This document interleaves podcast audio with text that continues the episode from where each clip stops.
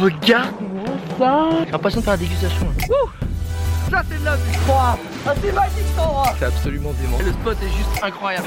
Ça joue vraiment à quelques centimètres On va s'enfoncer un peu dans la forêt. Ok bon ok Tout le monde est absolument gentil. C'est ça la vie. Bonjour internautes et bienvenue dans ce nouvel épisode de Je t'emmène en voyage. Et aujourd'hui je vais t'emmener un petit peu partout dans le monde mais surtout à travers un parcours. Parce qu'on a avec quelqu'un qui est assez high level, qui est multiple champion du monde de snowboard et en- dans plusieurs catégories. Je suis avec Mathieu Crépel aujourd'hui. Mathieu, comment ça va? Ça va et toi mec? Eh ben, écoute, Content d'être su- avec toi? Ah bah écoute, ça fait super plaisir que entre deux avions dans ton agenda encore très surchargé, euh, tu t'avais accepté l'invitation. Donc franchement, merci beaucoup. Euh, juste pour euh, pour faire saliver un peu les gens, t'arrives d'où? Tu repars où? Alors là j'étais au Lofoten, donc ça c'est un petit archipel d'îles au nord de la Norvège, au nord du cercle arctique. Et là je repars au... Je fais un, un voyage où j'enchaîne Canada et Japon. Et en gros je viens de faire 4 jours à la maison là au Pays Basque et il y avait des conditions de surf incroyables, il faisait 20 degrés, c'était le paradis, mais il faut déjà repartir. Non mais c'est c'est ça qui est qui est fou, c'est que le mec il il arrive quelque part, il revient, il repart. C'est ah ce que je, ce que je précise, pas précisé, c'est que t'es aussi euh, évidemment vu que t'es du Pays Basque, euh, très très bon en surf. Et ce qui fait au- aujourd'hui partie aussi de ton quotidien parce que t'étais au Lofoten pour aller surfer. Euh, un petit peu les deux. Bah, là maintenant, c'est vrai que j'ai choisi cette, euh, cette voie. J'ai toujours été un surfeur, mais amateur, passionné, Ouais. en marge de ma, ma pratique professionnelle du snowboard. Ouais. Mais euh, voilà, maintenant, j'essaie de lier les deux, euh, les deux disciplines, les deux pratiques vraiment de façon euh, quasi quotidienne. Euh, parce que bah, déjà, euh, on est en, pleine nature, que ce soit euh, en montagne ou l'océan, c'est deux éléments qui sont fantastiques. Ça reste de l'eau, je suis, je suis fan absolu euh, d'eau, je trouve que c'est un élément qui, euh, dans lequel je me sens super bien. Et donc voilà, en montagne, l'eau est solide, à l'océan, elle est liquide et salée, mais c'est toujours le même plaisir. Et je voudrais qu'on revienne justement, mais au tout début de ta vie, Mm. euh, ça a été quoi ton premier souvenir ou ta première expérience de voyage qui t'a marqué? Parce que t'es, t'as été très vite baigné dans le, dans le voyage parce que t'as été, enfin, je crois que t'es monté sur un snow à 6 ans et t'as été très vite Ouais, dans le circuit. Ça a été quoi ton premier souvenir de voyage? C'était peut-être avant même le snow, je sais pas. Hum, Non, non, non. Je pense clairement le premier voyage. Enfin, c'est un voyage qui est euh, ultra marquant. Enfin, ça a été. Je pense c'est le voyage qui a défini euh, tout le reste de ma vie et qui a Ah, fait carrément. que j'en suis là aujourd'hui et où j'ai eu envie de à la fois faire du snowboard, à la fois faire du surf et à la fois faire euh, voilà voyager. Euh, j'ai eu de la chance de partir à l'âge de 10 ans au Groenland. Bah ah ouais Eh, Mais tu Ouais. vois, quand on a des parents comme ça, tu vois, faut croire qu'ils te mettent dans des bonnes conditions. hein. Bah dit- là, c'était pas avec mes parents. Ah ouais c'est, là où c'est encore plus fou, c'est que c'était, j'étais avec une équipe de chez Quicksilver. Voilà, Ouais. j'ai, été sponsorisé quasiment pour ce voyage-là. Waouh. Donc euh, déjà trouver un sponsor euh, à l'âge de 10 ans, c'est complètement exceptionnel. On sent que Et, euh, déjà un et- petit peu de talent quand même, hein, parce que là, euh, moi, j'étais, je pense, à- surtout assez précoce. J'en étais très peu euh, à faire du snowboard comme moi euh, à cet âge-là, Ah, à ce moment-là. Et euh, donc j'ai été repéré assez vite. ouais. Et euh, Quicksilver avait ce délire de faire un voyage déjà au Groenland, d'aller sur la côte est du Groenland, c'est un endroit où personne n'avait jamais été faire du snowboard, Ah ouais. et qui plus est, emmener un gamin de 10 ans dans une expé de Ah 3 ouais semaines, un mois. Ah toi t'as baigné dedans direct. Ouais, c'était complètement euh, fou, et tu vois, c'était un délire où euh, on allait euh, faire du snow avec euh, les chiens de traîneau, euh, notre taxi, euh, c'était l'hélico, enfin, c'était euh, c'était complètement hallucinant. Et euh, sur le moment, moi, de je- ça? Parce que c'est con, mais tu sais, à 10 ans, on dit que ça t'a marqué, mais est-ce que t'as vraiment encore des images? Tu te. Ouais, c'était tellement marquant. Ben, Il y, a- il y a deux choses dans les souvenirs, tu sais, c'est que c'est là on, on y allait pour faire des photos et pour faire un film, donc Ouais. forcément j'ai tous ces souvenirs là qui, Ah, ouais, bah qui, ouais. qui sont là et qui sont physiques, donc ça c'est une super bonne chose. Et puis après, oui évidemment j'ai des souvenirs, il y a des, il y a des, j'ai pas les souvenirs de tout, mais il y a des anecdotes qui sont qui sont super marquantes. Genre et une des anecdotes, c'est que bah, déjà avant de partir. Ouais. Le Groenland, pour moi, c'était. Je savais pas ce que c'était, tu vois. Ah, tu et ouais, il y a des ours, il fait, 10 il ans. fait froid, tu sais même pas où c'est. Ah je me ouais. souviens, la première sortie, euh, j'étais, je crois, en CM2, euh, on va à la bibliothèque. Et là, je prends tous les livres de Paul- Paul-Émile Victor qu'il y avait. quoi. Tu vois, Je savais que c'était un, un explorateur Ouais, polaire. ouais, carrément. bon, allez, voilà, il faut. Et donc, je me suis mis à regarder les livres de Paul-Émile Victor pour euh, en apprendre un peu plus sur le Groenland, juste savoir ce qui s'y passait, qui était les, quelle était le- la population, le peuple local, et puis savoir un petit peu où c'était, est-ce que ce qu'il allait. euh, Et là, tu vois passer. des Inuits, mec, tu te dis où est-ce que je vais? Et là, bah non, parce que tu vois, quand t'es gamin, tu te poses pas toutes ces questions. Quoi. Au contraire, ce qui est génial, c'est que j'ai vécu ce voyage avec une, une naïveté et une, une curiosité que j'aurais peut-être jamais eu ou que j'ai jamais, enfin voilà, qu'on a plus euh, quand on est adulte, je pense. Ouais. Euh, et donc c'est, euh, ouais, j'ai vécu ça. Et c'est avec, c'est au retour, même après plusieurs années, Ouais. où je me suis dit, mais en fait, ce truc, c'était complètement malade. Et je pense que si j'ai euh, eu envie de continuer à travers cette discipline-là, qui est le snowboard, et à travers euh, voilà, de nombreux voyages et tout, c'est complètement grâce à, grâce à ce premier trip. Quoi. Inception, quoi. Ça t'a planté la graine du truc, ça t'a jamais lâché. Ah ouais, complètement. Enfin, en même temps, à 10 ans faire ça. Putain, mais c'est génial. Euh, moi, il y y y a une autre facette que j'aimerais bien comprendre. Euh, tu sais, ce côté, ouais, je suis snowboarder pro, je voyage à travers le monde, etc. Euh, ça fait rêver plein de jeunes, etc. Mais, euh, ok, là, c'était très cool. Moi, ce que je voudrais qu'on revienne, c'est sur ton quotidien quand tu étais vraiment sur le circuit, où justement, tu voyageais beaucoup, mais c'était pour ton métier et pour ta discipline. Euh, c'était quoi le co- c'est quoi le quotidien d'un champion de snow? Parce que ça se trouve, tu vas me dire c'est génial et c'est tout aussi stylé euh, qu'en fait on fait la teuf, on, on snow et que c'est très bien. Mais si c'est le cas, dis-le. Si c'est pas le cas, j'aimerais c'est qu'on comprenne. c'est- pas vraiment le cas. Je vais t'expliquer euh, exactement ce que c'est. Et, euh, et tu vas comprendre pourquoi, à un moment donné, j'ai aussi voulu arrêter la compétition. C'est qu'en fait, tu voyages finalement énormément quand tu es sur le tour. D'accord. C'est Euh, quoi tu- énormément? Ça veut dire quoi énormément? Énormément, bah, disons qu'une saison de snowboard, ça se, ça se euh, euh, découpe en deux parties. Tu as la partie hivernale dans l'hémisphère nord qui est la Ouais. plus intense, donc c'est Ouais. entre euh, début du allez, mi-novembre jusqu'à fin avril. Ouais. Donc là, c'est intense. Euh, au début de saison, c'est plutôt les entraînements. Et puis bah, après, à partir de janvier, on a les, les compétitions qui commencent. Ouais. Et là, quasiment tous les week-ends, euh, c'est une compétition différente dans Ah un lieu différent. Donc ça peut être Japon, Canada, États-Unis, Norvège, Ah. France, Italie, euh, tout ça. Donc ça jusqu'au mois de jusqu'au mois d'avril. Ouais. Après, il y a un peu de repos.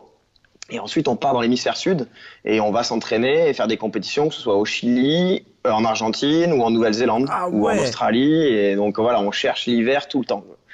Euh, donc ça, c'est assez intense. Mais par contre, euh, la particularité qu'il y a, c'est qu'on y va pour faire une compétition. Donc on est dans un état d'esprit euh, très focalisé sur la performance, enfin sur ce qu'on a à faire, la Bien sûr. performance. Bien sûr. On arrive, euh, on est mis dans un hôtel, euh, truc au bas de la, au- au- en bas des pistes euh, Ouais. ou un peu plus loin, mais bon. Enfin, en tout cas, il y a, il y a très peu finalement d'échanges avec euh, Le le, pays. pays. avec la population locale, avec tout ça. C'est très euh, cadré, c'est très encadré, c'est très formaté. Et, euh, et en plus, on n'a pas forcément l'esprit à l'ouverture parce qu'on est là pour euh, voilà performer, on est Bien là sûr. pour devenir euh, champion du monde, champion de France, champion olympique, champion de ce que tu veux. Mais voilà, quand tu fais de la compète, c'est c'est assez, c'est finalement assez égoïste parce que voilà, tu es là pour ton, ton- ta propre finalement, tu performance. subis un peu. C'est quelque chose que tu subis le voyage parce que finalement, c'est un déplacement qui va te fatiguer, sur lequel il va Exactement. prendre des repères. Parce que moi, ça, c'est un truc, je me posais la question. Comme tu dis, bah voilà, là, t'es sur un championnat du monde, euh, X Games ou, ou cha- enfin, tu Mhm. vois, euh, le- les Jeux Olympiques. Comment, euh, en quoi ça t'impacte? Comment tu fais pour, euh, tu vois, choper tes repères? Parce que tu sais, enfin, faut être super focus. Euh, T'arrives au Mhm. Japon, ça parle une autre langue, il y a une autre nourriture, euh, le décalage horaire il est violent. Comment tu faisais à ce moment-là pour garder ce côté focus et justement euh, arriver à performer malgré la fatigue et tout ça? Bah, t'ess- t'essaies d'avoir des, euh, de garder des automatismes et des repères que tu gardes un peu partout. Donc, soit à travers l'équipe avec les gens avec qui tu voyages. Ouais, Donc ça, c'est super important d'être bien entouré. ok. Euh, ouais, il y a eu, j'ai eu fait des fois des voyages où je partais tout seul m'entraîner parce que le reste de l'équipe devait faire une autre compétition euh, que j'avais pas besoin de faire et tout.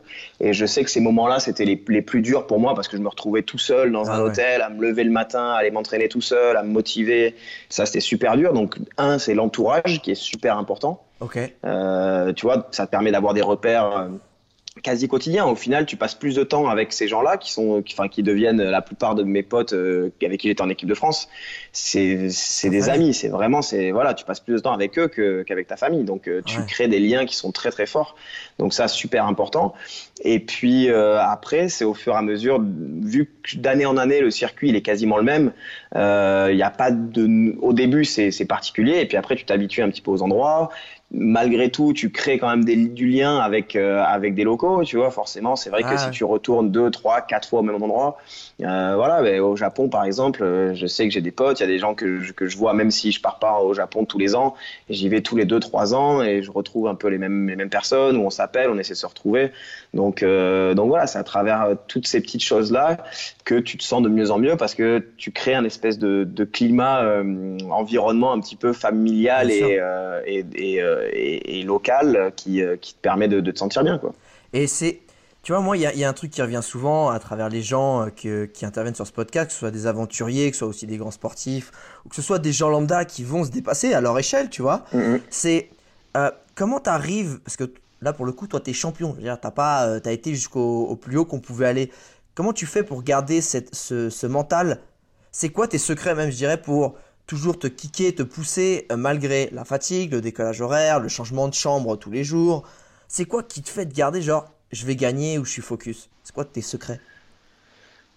Ah, c'est une, c'est une très bonne question et c'est si s'il y avait une, une formule euh, magique, je pense que tous les sportifs l'appliqueraient, tu vois, c'est non, c'est c'est très dur. Et justement quand tu entends souvent les sportifs dire euh, ah ouais, bon cette compétition ça a marché parce que j'étais dans la zone, je me sentais bien, Ouais, ouais. c'est et en fait, c'est un truc qui qui est quasiment alors sauf peut-être les peut-être qu'il y a certaines certains sportifs qui arrivent justement enfin voilà les sportifs de très très haut niveau les les légendes euh, peut-être arrivent plus souvent que les autres à se retrouver dans cet état qui est un petit peu second tu vois où, Ouais. où, où justement tout ton entraînement tous tes automatismes tout ce que tu as mis en place paf tout tout s'em- tout s'emboîte tout Ouais. s'imbrique et là ça marche quoi et euh, et ça ça arrive mais évidemment pas tous les jours, ce serait trop beau.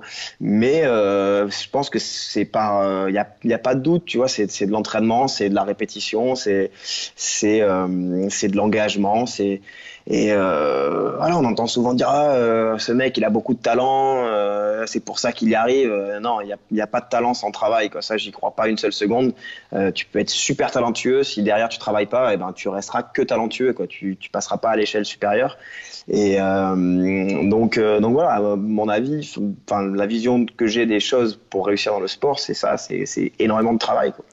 Ah, et- Ouais, mais tu m'étonnes. Et c'est, comme tu disais, c'est à quel moment, euh, quand tu as touché les sommets et tu as voulu te réorienter, c'est- quoi en fait que tu voulais euh, changer dans cette vie? Parce que, encore une fois, comme tu dis, c'est être toujours focus, c'est être Mhm. en permanence euh, physiquement sollicité. Parce que, et encore une fois, je parle même pas que de la compète, hein. T'encaisser les, les, les Ah, changements tout, de lieu, ouais, énergétiquement, Mm, mm. Enfin, tu vois, faut, faut se donner de sa personne, etc. C'est. Qu'est-ce qui a fait que tu as voulu? Déjà, t'es t'es resté combien de temps en snowboarder pro À peu près?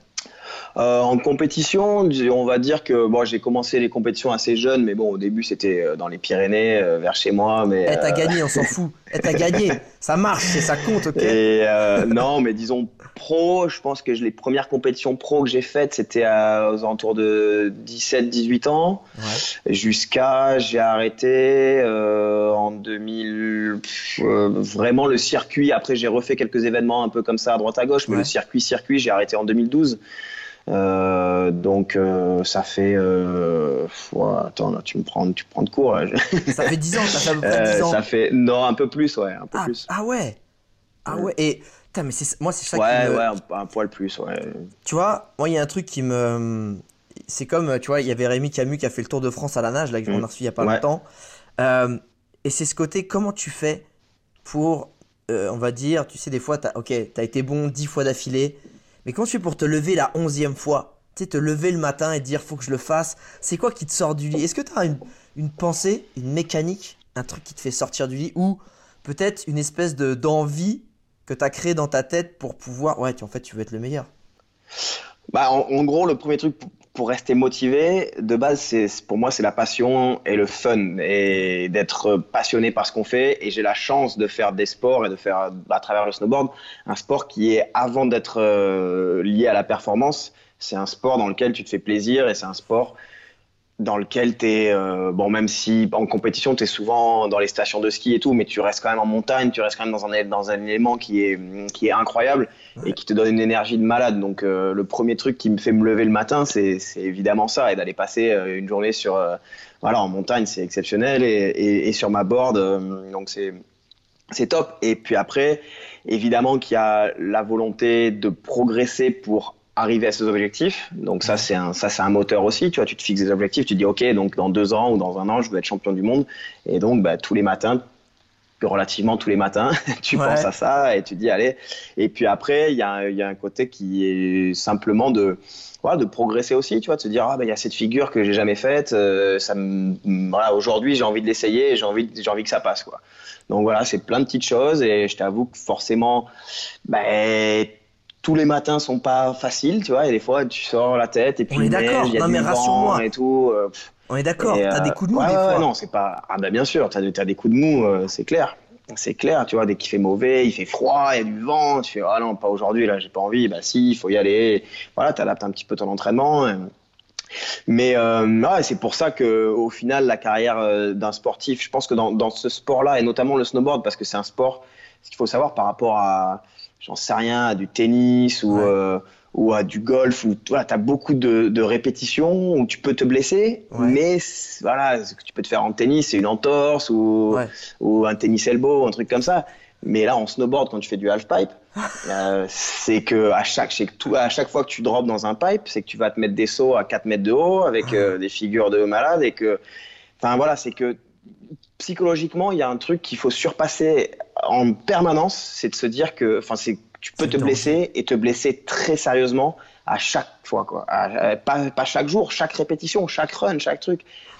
Et en gros, moi, c'est ça qui a fait que je pense, qui, qui a fait que j'arrête un petit peu euh, la compétition aussi. C'est qu'à un moment donné, mentalement, j'avais du mal à me dire, euh, putain, euh, bah, peut-être que je vais me blesser aujourd'hui. Et... Enfin voilà, la peur de la blessure, c'est un truc qui est, euh, qui est assez intense.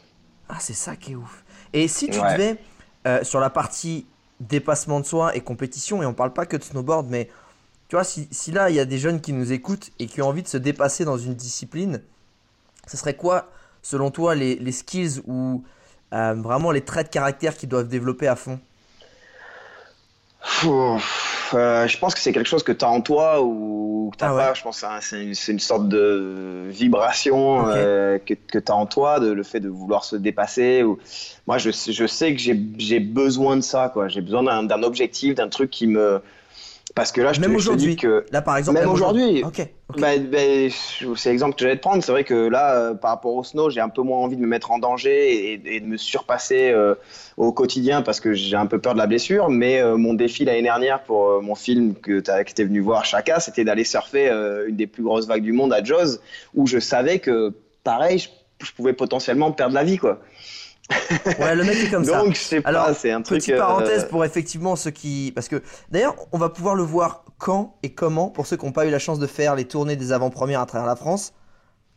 Tu bah sais, alors, on on, est en- on est en- on est- on est encore en égo euh, sur la distribution et tout. Je pense que ça va se décanter dans les semaines qui viennent. Ok, cool. Mais euh, là, ouais, il faut que ça sorte. Là, il y a trop de, il y a, il y a trop de demandes.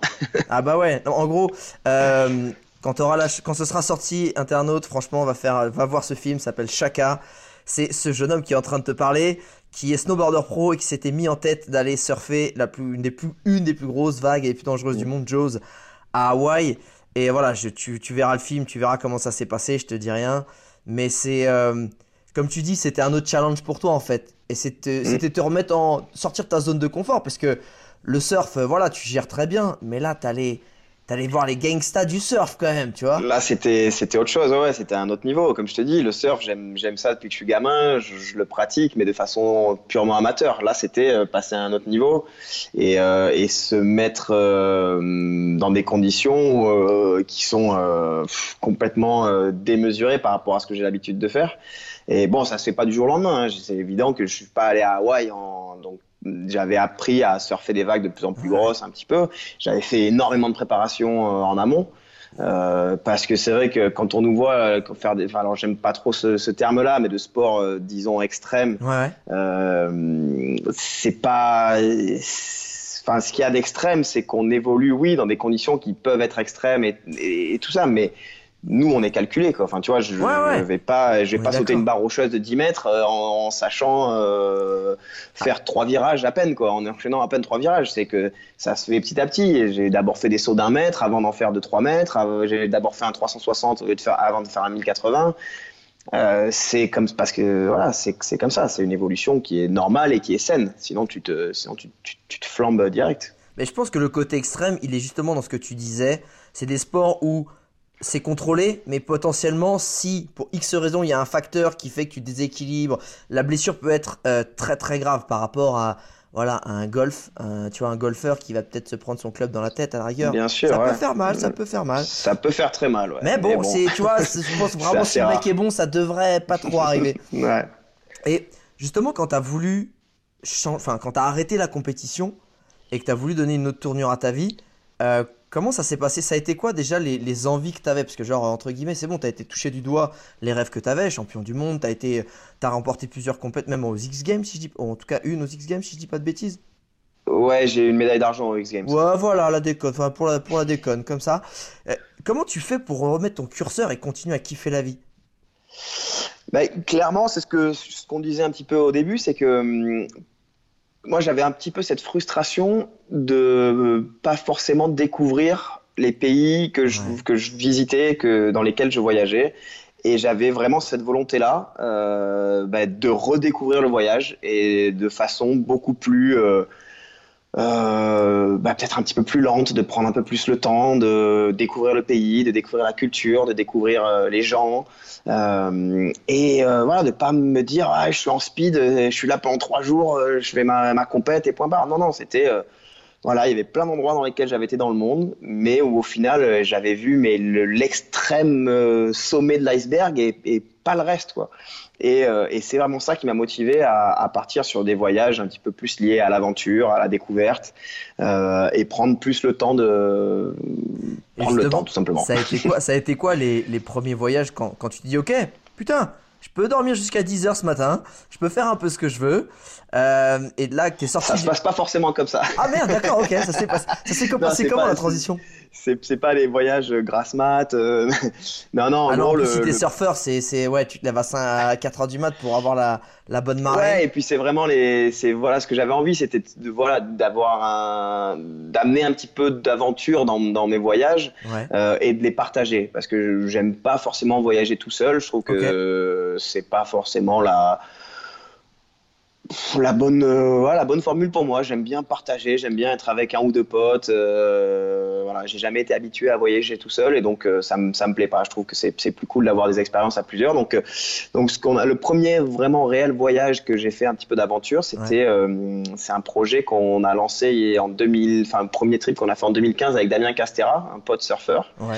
On est parti en Alaska Oh là là. pour faire un voyage au fil de l'eau.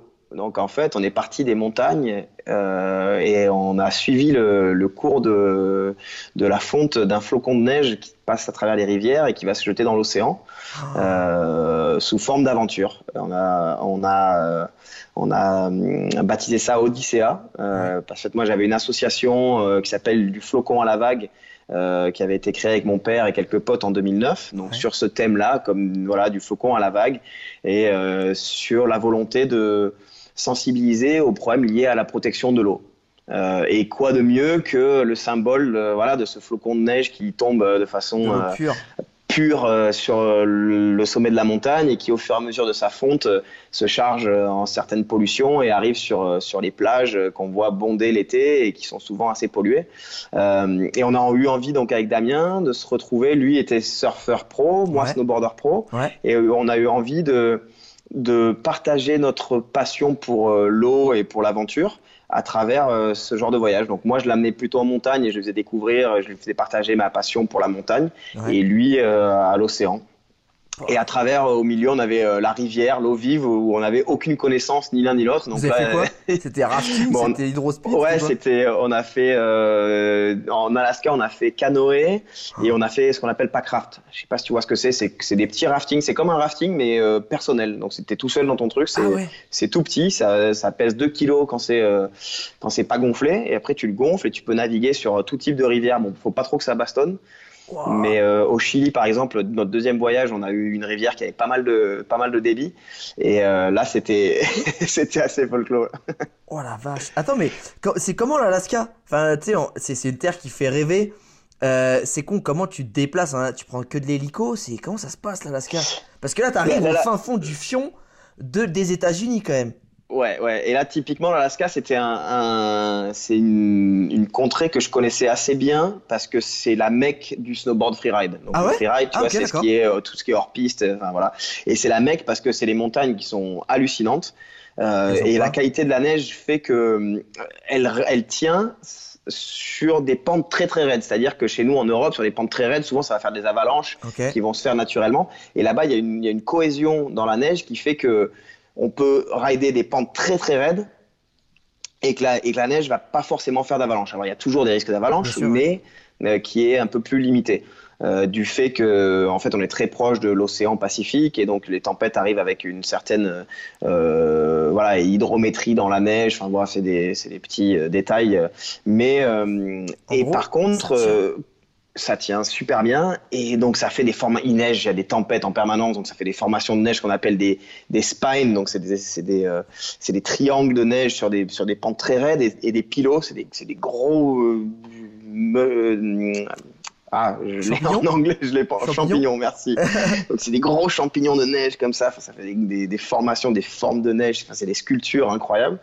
Et, euh, et donc j'y étais allé pas mal de fois pour faire des films de freeride. Et là, là, on utilise par exemple l'hélico Ouais. euh, pour remonter. Et, Ah, et, euh, et j'avais envie. de- Sinon, bah, tu peux faire des missions. Et, et la mission qu'on a fait donc avec Damien pour Odyssea, justement, c'était autre chose. J'avais envie de découvrir l'Alaska de façon différente. Donc, Ouais. on s'est fait poser en avion sur un, au milieu du glacier. Yes. On a posé un camp de base pendant 10 jours.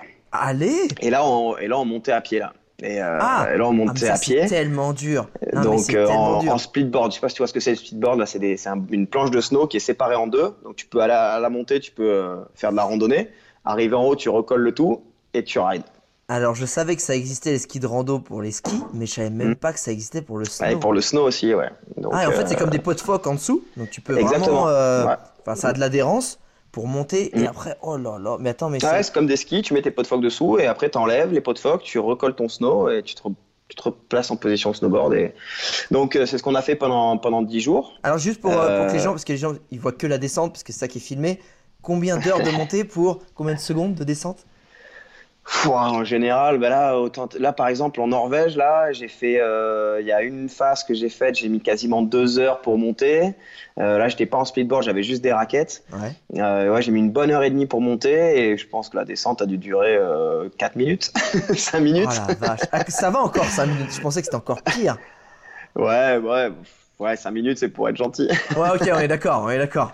c'est parce que je me suis pas pressé, justement, j'avais envie d'en profiter. Te kiffer. Ah, putain, tu m'étonnes. Mais euh, ouais, mais en, mais en fait, le truc, c'est que tu te rends compte que le plaisir de chaque virage, quand tu montes à pied, il est décuplé. Quand tu montes en hélico ou quand tu montes. euh, Ah. ouais, L'hélico, j'en j'en fais plus. Enfin, je- voilà, ça fait très, de très nombreuses années que j'ai que j'ai arrêté, j'en fais plus.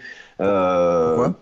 Alors c'est fascinant parce que ça te permet d'aller dans des endroits qui sont exceptionnels, donc, euh, mais c'est plus par conviction. J'ai voilà, j'ai moins envie de faire de l'hélico parce que c'est forcément bah, voilà, ça, ça, génial. ça- ça consomme beaucoup de beaucoup de kérosène, euh, malgré le fait que ça que ça ouvre un accès euh, infini euh, à des à des à des faces, à des montagnes qui sont incroyables.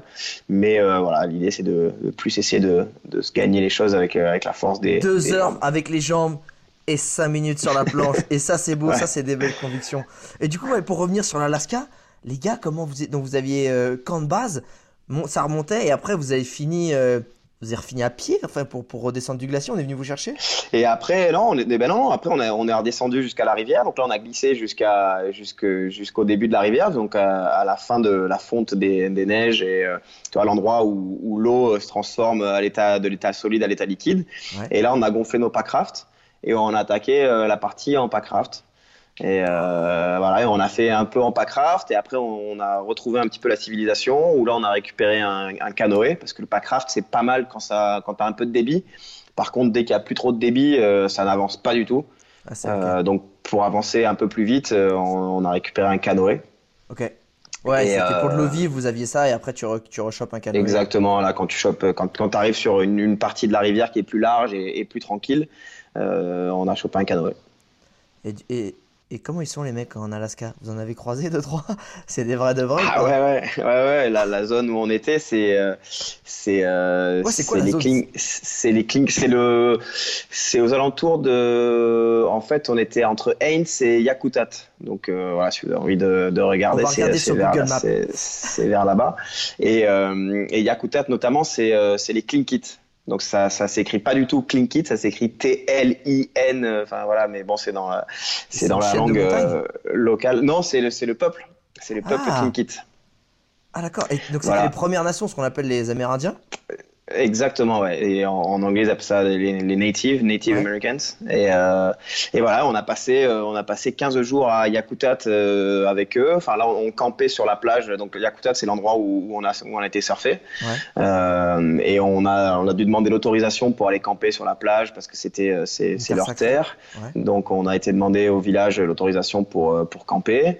Et, et on a campé dans la forêt avec notre petite vague de vent. Et là, autant sur le début du voyage, on avait des conditions exceptionnelles pendant les deux premières semaines. Euh, autant là, on a pris la pluie non-stop Ah, quand tu campes, c'est et tellement on a génial galéré. Ouais. Tu campes, tu surfes, donc les combis, il fait euh, bon, c'était le printemps, donc ça, ça va, il fait pas, il fait pas trop trop froid. Ouais, enfin, c'est l'Alaska non plus. mais- C'est mais pas, c'est l'Alaska quand même, est- ça, ça dépasse pas les 10 degrés quoi. Ouais, voilà. Donc tu remets les combinaisons tous les jours, les combis elles sont trempées, tu te remotives, il fait gris, il fait, il pleut, il y a du vent, les conditions, on avait, on avait bien chié là, mais, euh, mais c'était, c'était un bon voyage. Euh, c'est con, mais quand tu campes au bord de la plage en Alaska, il n'y a pas des grizzlies qui viennent euh Si, Non! si, si, si, ouais, ouais, ouais. On était mec, bon, on non, Là, on parle on pas était assez tôt dans la saison. Non, non, ouais, ouais, il y a les grizzlies, ouais, euh, ouais, sur la plage, on a vu, on a vu, euh, on a vu des ours bruns, on n'a pas vu de. Euh, mais par contre, on a vu des, des morceaux de patasse comme ça sur le sable, euh, et on voyait tous les matins, enfin pas tous les matins, mais régulièrement, parce que nous on avait notre camp qui était juste un peu dans la forêt, et on voyait les traces de pas qui venaient comme ça de- depuis la plage, qui rentraient plus ou moins dans le camp et qui repartaient quoi.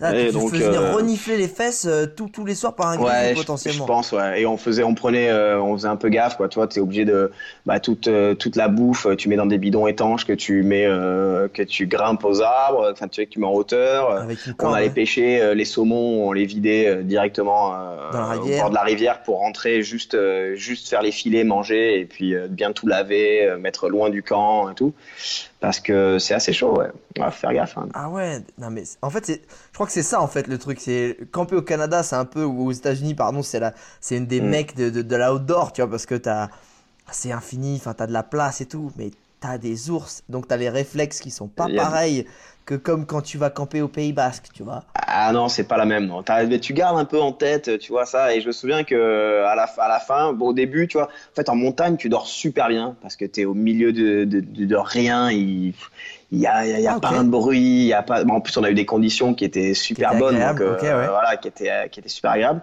Et puis, et puis, t'arrives, tu commences à redescendre euh, à travers la rivière, et puis tu commences à, à retrouver euh, des odeurs, des bruits, alors qu'en montagne, il n'y a rien, tu vois. Et, et le soir, tu te couches, je me souviens la première nuit avec Damien, le moindre bruit, ça peut être un lapin qui Ouais, ouais, passait ouais. sur une feuille ou un truc, tu vois, t'as entendu?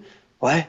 Tu crois que c'est quoi? On essaie d'ouvrir la tente, voir et Ah, tout. la pression, la Et t'es- au bout d'un pression. moment, j'ai mis les boules caisses, Ouais. le truc de nuit de, de l'avion là, et hop, et là comme ça t'entends rien, tu dors. Tu dis bon, bah de toute façon si le grizzly il me saute dessus, il me saute dessus, donc voilà quoi. Ouais, je le verrai pas arriver, ça me traumatisera pas. Exactement, c'est mieux comme ça. Et euh, ça a été quoi après tes autres gros voyages comme ça? Parce que là, c'était vraiment des, comme des expés en fait. Parce que là, le but, c'était euh, de faire une expédition, mais c'était de transmettre un message, c'était porter des valeurs et à travers une association. Est-ce que aujourd'hui, c'est un peu comme ça que tu construis ton quotidien? Parce que là, le dernier que moi que je connais, c'est Chacun, où c'était vraiment euh, une C'était épopée. différent. Ouais, Ouais. c'est- Mais est-ce que tu en as fait d'autres entre temps Est-ce qu'il y en a d'autres de prévus? Ouais, il y en a d'autres. Alors avec ce projet Odyssea là, avec mon pote Damien, on a fait euh, on a fait trois trips et trois films. Donc on a fait l'Alaska en 2015, on a fait euh, le Chili en 2016, fin 2016. Euh, donc le nord de la Patagonie là vers les îles Chiloé et tout, pareil, c'est un endroit qui est exceptionnel, mais fantastique. Ça ressemble à quoi? Euh, oh, là, c'est des, la zone où il y a des volcans, donc les montagnes, on a fait l'ascension d'un Ah ouais volcan, et c'est vraiment le volcan triangulaire, tu vois, que tu dessines quand t'es gamin, euh, parfait. Quand on a fait l'ascension d'un volcan, on a dormi, il y a une grotte de glace au sommet du volcan, on a dormi dans la grotte de glace au sommet Au du volcan pour du volcan, repartir, une grotte de redescendre. glace. Ouais. Ah ouais, tu vas chercher ouais, non, les c'est- spots pourris, quoi. ah ouais, et comment ça s'appelle? C'est quoi ce Et c'est euh, le volcan Osorno. Osorno. Ok. Ouais. Pareil. Faut Ouais, googler ouais. ça euh, parce qu'à mon, à mon avis, celui- celui-là, faut le mériter, je pense aussi, non? Euh, ouais, là, c'est deux jours de marche. À coup ouais. de. On avait marché euh, ouais, entre 6 et 6-7 heures de, de marche par jour. Et on avait pas mal de matos. Donc là, on- avec des gros sacs de 30-40 kilos, on avait bien chié. Ah ouais. ouais! Ouais, ouais. Ah ouais. Ouais, ben, parce que forcément, quand tu vas, enfin, tu sais ce que c'est, quand tu vas faire des images, ben, tu, enfin, surtout là, on était dans des, dans des beaux endroits, donc tu as, forcément envie d'avoir du matos un peu sympa pour euh, faire des, des jolies images, donc tout matos vidéo, photo. euh, Ça, c'est sur YouTube? donc, euh, Ça, on peut les retrouver sur YouTube? euh, alors, le, Alaska, qui s'appelle Odyssea à l'Alaska au fil de l'eau, Ouais. il est sur YouTube. Eh ben, écoutez, Il je mettrai le lien pour ceux qui s'intéressent. Je mets Ouais. le lien dans la description du podcast. Parfait. Et celui de, du Chili, il est sur une plateforme de VOD qui s'appelle Spicy. Ok, d'accord. Voilà. Et ensuite, on en a fait un troisième, là, qu'on a sorti, euh, qui est sorti sur Ushuaïa TV il y a à peine un mois, qui s'appelle Ah ouais Retour aux sources. Ah, Et où, en fait, on est revenu faire l'aventure, euh, pareil, au fil de l'eau, mais chez nous, dans les Pyrénées. Parce Ah, qu'on s'est dit que c'est, euh, bah, qu'on avait grandi, enfin, c'est probablement le, le fait qu'on ait grandi dans, dans les Pyrénées euh, et le Pays Basque qui a aussi développé un petit peu notre, notre, notre euh, volonté et notre, notre sensibilité à la nature et à l'aventure. Donc on est parti du pic du Midi, on est arrivé jusqu'aux plages de l'Atlantique et du Pays Basque, on a construit un radeau pour descendre sur la Dour. Donc on s'est pris pour Tom Sawyer, Allez, on a fait, euh, euh, on a t'as fait construit 4, 5, jours sur, euh, sur un radeau. T'as construit à descendre tranquille. C'est quoi, avec les Avec- bidons, les bidons bleus là que tu mets en dessous? Ouais, ouais, Ah, avec bon, les bidons ça. bleus, du bois de récup, euh, ouais, on a tout fait euh, comme ça et, et c'était top, c'était incroyable. Franchement, Ah, c'était. Et alors que- que, enfin voilà, et le message derrière ça, c'était de se dire, bah, au final, on fait souvent des, enfin, quand on pense au voyage, à l'aventure, il faut que ce soit à des milliers de kilomètres. Ouais. Et ben non, l'aventure, elle peut aussi être euh, en bas de chez toi ou pas très loin de chez toi. Et, et c'est le message qu'on avait envie de mettre en avant à travers ce, celui-là. Et justement, c'est quoi le, le regard que, ou les choses que ça t'a apporté de redécouvrir euh, ta région, ton pays, après toutes les, les destinations complètement ouf que t'as pu vivre? Ça t'a fait quelque chose? Ça t'a apporté des choses? Ou au contraire, c'était juste un simple retour aux sources? Non, non, non, bah ça, euh, ça, ça t'apporte énormément. Ça t'apporte le recul suffisant pour te dire que bah, tu vis dans un endroit qui est, qui est complètement exceptionnel. Ouais. Euh, ça te permet de prendre le temps aussi, parce que c'est vrai que quand souvent, enfin, là, tu vois, euh, en introduction, euh, c'est ce qu'on disait, c'est que là, je suis là quatre jours à la maison entre deux voyages, euh, entre le Japon, et, enfin, le Norvège, Canada, Japon, et que au final, c'est c'est rare que je prenne le temps de profiter de chez moi et de profiter des voilà, de prendre le temps de, de, de, de me rendre compte à quel, à quel point c'est exceptionnel. Et là, on a pris, on a pris justement le temps euh, de faire les choses euh, un petit peu comme il fallait, de prendre du recul, euh, de passer du temps avec les gens qu'on rencontrait. Tu vois, là, quand on a, et puis en plus, le, le fait de construire un radeau, c'était tellement insolite pour les, gens, qu'on rencontrait.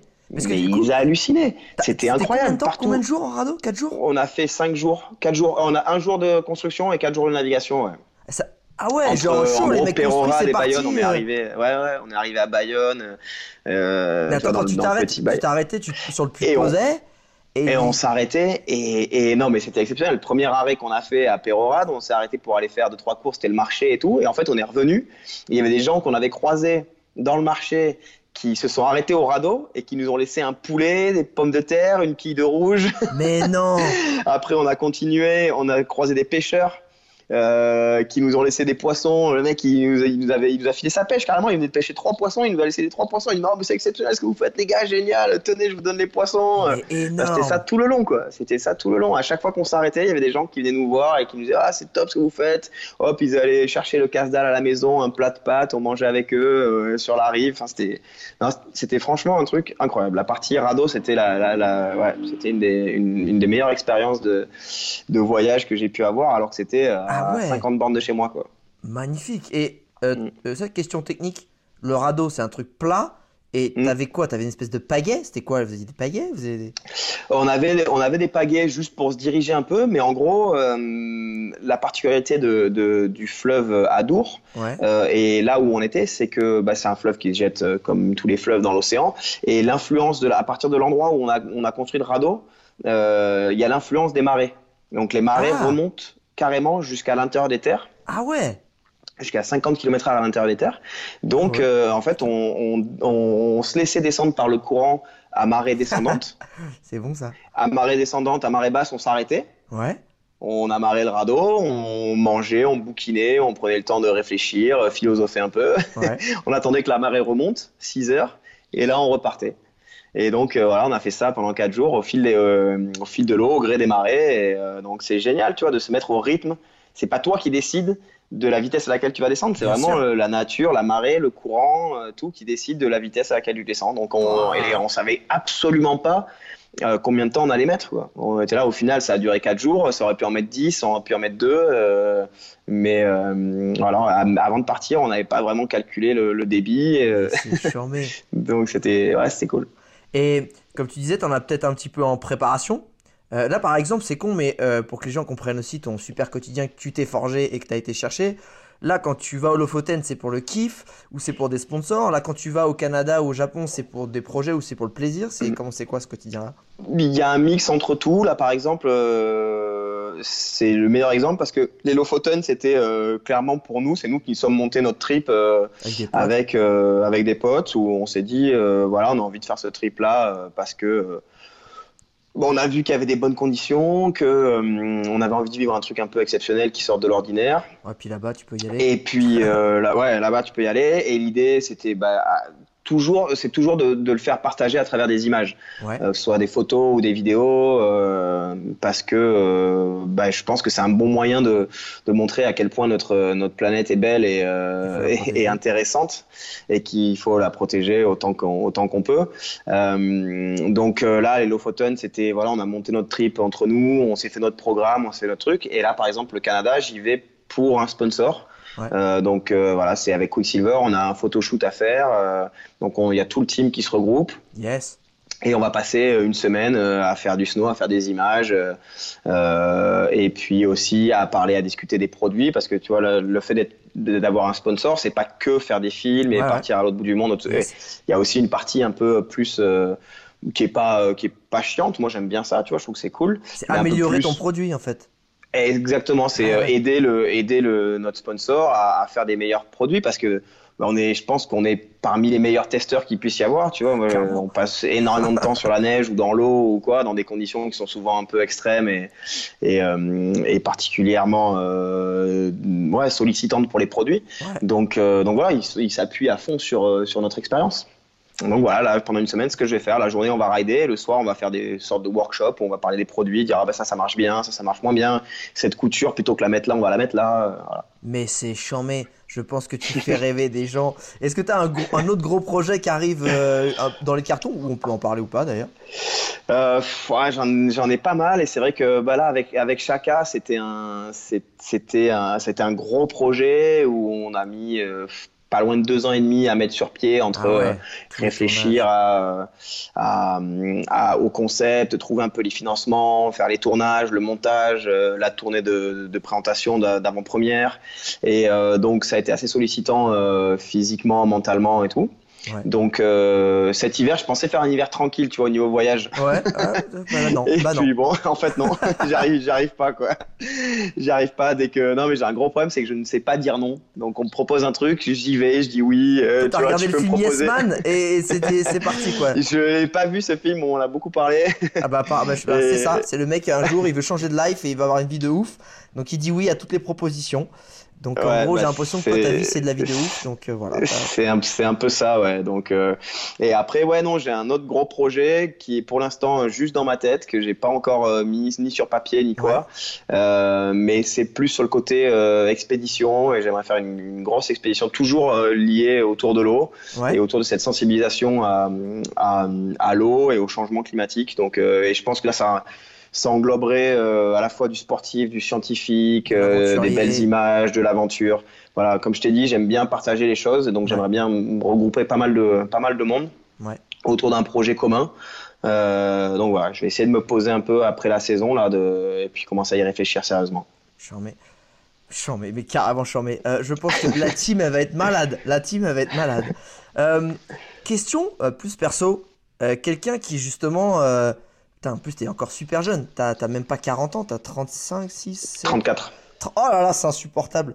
Euh, toi, t'es plus jeune que ça, toi, arrête. et non, je suis plus vieux que ça, attention. Voilà. Euh, breaking news.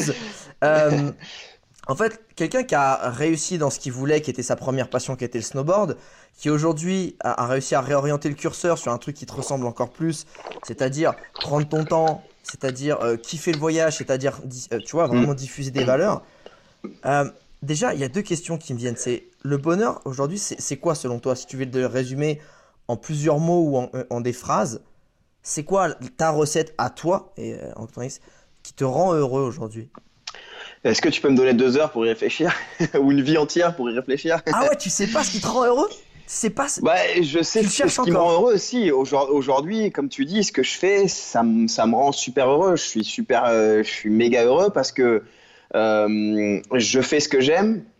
Ouais. Je suis en accord avec euh, mes valeurs et avec ce que ma famille m'a transmis et, et, euh, et, euh, et en plus j'ai cette chance inouïe d'en vivre quoi et d'avoir euh, voilà, d'avoir les moyens d'en vivre et de, de vivre cette, cette vie là alors comme tu l'as dit c'est ce et il y a une partie où il faut se donner les moyens de, de Ah voilà bah, de créer cette vie là c'est pas ça te donne pas ça te tombe pas euh, dessus on comme ça. Ouais, mais euh, voilà, donc il y a, y, a y a du travail derrière. Mais, euh, mais voilà, ouais, je suis. Si, la, la formule, elle est là. C'est de. C'est passion, C'est de. d'être valeurs. en accord. Ouais, c'est passion, valeur et, et entourage. C'est de partager avec, avec des bons potes. Et puis voilà, d'avoir la chance de, de le partager et, et d'avoir un entourage qui, euh, qui partage les mêmes, les mêmes valeurs, les mêmes passions. Ouais. Et maintenant que c'est un peu. T'es un peu le genre de mec qui a terminé le jeu vidéo, tu vois. Enfin, genre, t'es allé au, t'es allé au bout du game, mec. T'as, voilà, Ah. t'as, t'as, t'as- t'as délivré la princesse, euh, t'as le champignon fou, magique. jamais. Justement, il n'y a, y a, y a pas de fin dans, dans, dans ce jeu-là. Ah, mais c'est beau. Parce que moi, j'avais la deuxième question, c'était, ok, ta formule à toi, c'est quoi, le, selon toi, qui te rend heureux? Et la deuxième, c'est, euh, comment tu te projettes? Alors, évidemment, euh, moi, je suis pas le genre de mec à dire, mais ta retraite et tout ça. Enfin, tu vois, c'est, je suis pas dans le schéma classique, mais et, est-ce que toi, qui, voilà, avec ce que tu as accompli dans ta vie, c'est quoi les, prochaines choses qui te tiennent vraiment à cœur? Ou est-ce que tu te projettes, ou au contraire, t'es dans tout sauf ça? Euh, non, je me, je me pose des questions, ouais, bien sûr. Bien sûr, je me pose des questions sur, sur l'avenir. C'est vrai que en, en plus, quand tu as été sportif et particulièrement, enfin ouais, sportif de haut niveau, l'après-carrière, c'est toujours quelque chose qui, euh, qui est particulier. Ah ouais. Euh, tu vois, si tu as eu une petite notoriété, ben, fatalement, un jour, tu retombes un petit peu plus dans l'anonymat, l'inconnu Ouais, même si, euh, enfin voilà, quand tu es sportif de haut niveau, t'as as de l'ego, quoi. Et donc cet il- enfin, cette transition, il faut la gérer. ouais. Euh, Il y a aussi le fait ben, d'avoir une vie un peu plus sédentaire et euh, un peu plus euh, un peu plus normale, on va dire entre guillemets, même même s'il n'y a pas vraiment de normalité. euh, mais mais oui, ce que je fais, c'est relativement exceptionnel. Donc euh, le jour où je vais devoir revenir passer euh, passer euh, 10 mois sur ou 11 mois sur 12 à la maison, ça va être un, un petit peu plus particulier. Mais donc on donc on se pose la question. Mais mais comme tu dis, c'est essayer de faire en sorte de se créer la vie dont on rêve, quoi. Et, euh, donc, euh, je pense que toi, bah, tu as, fait aussi un petit peu, un petit peu ça, parce qu'à travers euh, voilà, tout ce que tu as mis en place, les voyages que tu fais, et ta manière de les partager, c'est aussi, c'est aussi top. Et, Mais c'est justement c'est ça qui est intéressant parce que tu sais, la plupart des gens, quand ils te posent une question, ils, ils te posent pas une question pour toi, finalement ils, ils, ils retransposent leur propre peur sur toi. Ils se Ouais, disent, ouais, ouais. putain, mais si j'étais euh, un ancien champion de snowboard, euh, que j'ai tout ça, euh, mais finalement, qu'est-ce qui se passe après Tu vois? Mhm. Genre où moi ça va être, parce que je, je suis pas à ton niveau, mais ça va être, bah là t'es- blogueur voyage, ta retraite, enfin, et, et après, tu fais quoi après? Et, et je pense que c'est bah, vachement après, je serais intéressant. blogueur voyage, mais pour le troisième âge. C'est exactement. Moi, je cherche un petit J'irai visiter euh, toutes les maisons de retraite, et C'est puis je ça, dirai ça va être la folie. Ça va être la folie. Attention, c'est un créneau à prendre et je suis en train de faire un, un petit benchmark du voilà, un, un business plan. Non mais et je pense que ça peut- non mais pour le coup, je serais vachement curieux si encore une fois, quelles sont tes euh, tes peut-être tes peurs enfin un, un professionnel enfin comme toi un, un sportif de haut niveau qui est en qui est en reconversion professionnelle, Mm. c'est quoi ces, ces vraies peurs? Ok, se tomber dans l'anonymat, ok, pas voyager autant, mais est-ce que tu as peur de pas retrouver finalement un carrément d'être, entre guillemets au chômage pour que les gens comprennent mon idée Mhm. Mais c'est c'est quoi qui te c'est quoi qui te fait peur et comment tu penses que tu vas arriver à les surmonter? Euh, ouais, comme, comme tu disais, ouais, le, le- la, la peur de, de, euh, du jour au lendemain, bon, ça va peut-être pas se faire du jour au lendemain, mais que la transition, elle se fasse, elle soit un petit peu, euh, un petit peu rude, un peu abrupte, et que, et que j'ai plus la chance de voyager autant, et que, euh, et que je me retrouve à devoir euh, Aller chez ouais, Casino, aller, travailler chez Casino. aller serrer des boulons à l'usine, quoi. Enfin, il n'y a pas de, je, sans, Ça, sans- tu sans- penses? sans, Ça, sans jugement. Non, je, non, je pense pas. Je, je pense pas parce que justement, je, je sais, euh, je sais ce que j'aime, je sais ce que j'aime faire. Je sais que grâce à ce que j'ai mis en place et grâce à la carrière que j'ai eue, bah, voilà, j'ai rencontré des gens euh, exceptionnels, des gens qui ont, voilà, qui ont- pourront m'aider à, À rebondir. à, à rebondir, à transiter.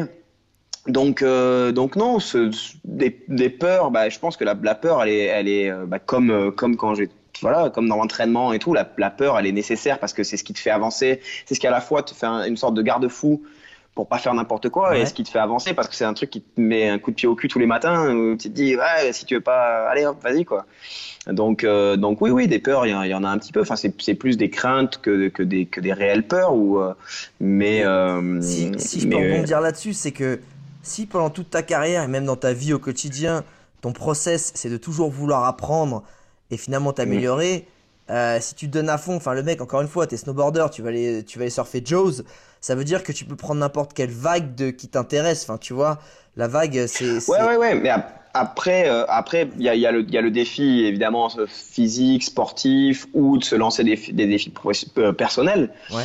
Mais il faut qu'à un moment donné, tu puisses en vivre aussi, quoi. Enfin, tu vois, c'est beau d'avoir cette, cette, cette vie-là, ça tu peux l'avoir, mais, mais il, faut, il faut pouvoir en vivre un peu. Et donc, ce qui n'est pas forcément évident, c'est justement cette transition-là de, de faire euh, que ta vie dont tu rêves et ta vie rêvée, ben, elle, elle, elle puisse se transformer en, en, en métier, entre guillemets, quoi. Ouais, carrément. Donc, Après, je pense euh, que tu as des bons exemples autour de euh, toi parce que Morgan Le Faucheur, pour, euh, pour le nommer, qui a été celui qui a Mhm. aussi euh, euh, réalisé euh, bah, le film Chaka, qui était aussi ancien Ouais. snowboarder pro, Mhm. lui, bah, il s'est reconverti, lui, pour son exemple. Bien lui, sûr, ouais, ouais, c'est une, super belle reconversion. en ouais, producteur, euh, tu vois, de, il fait des films de ouf. hein, avec toi, il en a fait avec d'autres. Et c'est. euh, Enfin voilà, je pense qu'il y a un truc qui est super intéressant aussi et que je reprends tes mots dans tes, dans tes ingrédients du bonheur, c'est que tu as, ok, les valeurs, la passion, mais tu as l'entourage. C'est comment tu t'entoures. Ouais, Et, super important. ouais. et j'ai l'impression que c'est ce qui va te permettre, c'est ce qui t'a permis, comme tu dis, enfin je reprends encore ce que tu me dis, hein, mais de vraiment euh, être au top, d'avoir pu avoir euh, cette longue carrière. Et c'est certainement ça qui va te permettre aussi de d'avoir une, autre carrière différente peut-être. Et tu seras certainement un bon porte-parole de plein de valeurs qui sont en ce moment. On en a besoin des mecs comme toi, tu vois. Parce que la planète, Bah, euh, j'espère. ça, ça part un petit peu en cacahuète. Si on peut aller montrer la beauté Ouais. des trucs, euh, donc non, clairement. Ouais, ouais. J'aime bien finir sur euh, ces, ces dernières petites questions euh, que, que dans mon podcast. Euh, la première, ça va être si je te filais les clés de la DeLorean pour remonter dans le temps, quel est le souvenir de voyage, ou- en tout cas quand tu es un peu, enfin, d'expérience de voyage, encore une fois, tu as voyagé à 30 bornes de chez toi, que tu aimerais revivre C'est juste une seule, pas forcément la plus folle, pas la plus... Enfin, tu vois, juste, si tu pouvais revivre un seul moment en voyage, ce sentiment-là, ce serait lequel et où? Je pense que tu l'auras compris avec le début de la discussion. euh, je pense que ce sera, euh, ce serait repartir au Groenland. Ah, euh, En enfance. je- en enfance déjà, ouais, d'av- d'avoir. Après, je pense que j'ai gardé un côté. Enfin, on l'a tous. enfin, voilà, toi, je pense que tu l'as, et mes potes, je sais qu'on l'a. On a un côté assez enfantin qui, en nous, et, et qui nous permet d'avoir, euh, voilà, cette curiosité de, de toujours euh, vouloir découvrir plus. Ouais. Mais, euh, mais c'est vrai que quand t'as 10 ans, c'est encore, c'est encore plus important. Mais euh, ouais, non, j'ai un souvenir de, de descendre euh, de cet avion parce que c'était, on était au milieu de nulle part. C'est un avion, euh, c'était un plus ou moins privé. Enfin, tu vois, les espèces Ouais. d'avions de l'armée là, Ouais, ouais. et où t'a- t'atterris clairement sur la glace, quoi. Et, euh, Ah. et de descendre là et d'arriver et faire, mais où j'ai atterri, quoi. Ah. Et, euh, et ouais, et, et, euh, j'aimerais bien revivre ce moment-là, quoi. Parce que ça me, j'en garde un super souvenir. Ouais, la virginité du voyage, le truc Mm. de je sais pas du tout ce que c'est et je découvre et en plus dans la- le- un des plus beaux endroits qui puisse être quoi. Ouais, où tu sais que euh, bah, il- tu fais partie du 0,001% des gens qui ont peut-être mis les pieds là euh, ou qui ont eu la chance de vivre des choses comme ça, quoi. Et euh, donc ouais, ce serait pas mal ça. Euh, bah, J'aime beaucoup ce petit souvenir. Je t'avoue que si même moi je peux le vivre, non pas à 10 ans, mais même maintenant, je, je prendrais. Ouais, ouais, ouais. C'est dans le pipe, c'est dans le pipe. Si tu devais résumer ta vie et en une seule phrase, une punchline ou une citation de ton choix, ça serait laquelle? Waouh, c'est chaud ça. Ah bah c'est cadeau, faut bien que je te fasse une question un peu relou à la fin. Ouais. Prends ton temps. Euh, Qu'est-ce que tu veux que je te dise? Bah, que. euh, Ah non, non, non, j'aime pas ces phrases clichés à la con. Vas-y, a- la vie c'est beau, Non, il mais faut tu regardes, on a-. Là, la vie c'est beau, non mais c'est marrant avec avec avec mon pote Damien, on appelle ça la Paolo Coelite. Je sais pas si tu vois qui c'est. Paolo Coelho, donc euh, Si, les, citations est- que tu vois sur Facebook, qui- ok, qui voilà, génial, exactement. écoute, euh, ça, tu regardes tous les tous les profils Instagram un peu euh, un peu ouais, mais voilà, c'est les citations de Paolo Coelho. Et donc ça nous fait bien marrer quoi. Donc qui sont Alors, qui sont vais- des citations très justes, mais Je vais, peut-être voilà. reposer ma question différemment pour toi. Si tu devais être obligé de lire une, une seule phrase tous les jours pour commencer ta journée, et tu peux pas commencer ta journée avant de lire cette phrase, ça serait laquelle? Ou un mot ou quelque chose Euh... Oh là là là, c'est dur, c'est dur, c'est dur. Je suis bien content. Euh, Non, en, en gros, c'est euh, ouais, c'est être- être. Enfin, pour moi, ce que j'ai, ce que, ce que, j'essaie de, de me, de, de euh, ce à quoi j'essaie de m'astreindre un peu quotidiennement dans, dans mon état d'esprit, c'est de voilà, d'être conscient de la, de la chance que j'ai de vivre la vie que j'ai, Ouais. mais de pas bafouer cette chance et de toujours en vouloir plus, quoi.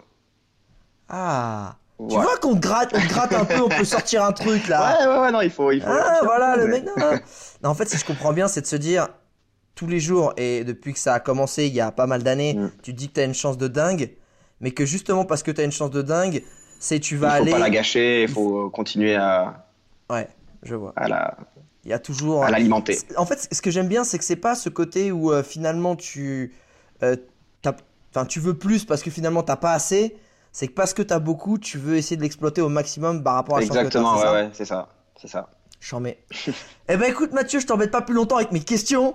Euh, je te souhaite un Ah, ex- c'était cool, c'était top. C'est cool? Ça te ça va? C'est bien passé? Euh, Nickel. Je vais te souhaiter un T'as vu, il fait nuit maintenant, ça Ah, y il fait nuit, c'est bon là, on a, on a passé la nuit parce qu'il y avait un décalage entre toi et moi, on a, on a remis tout à zéro.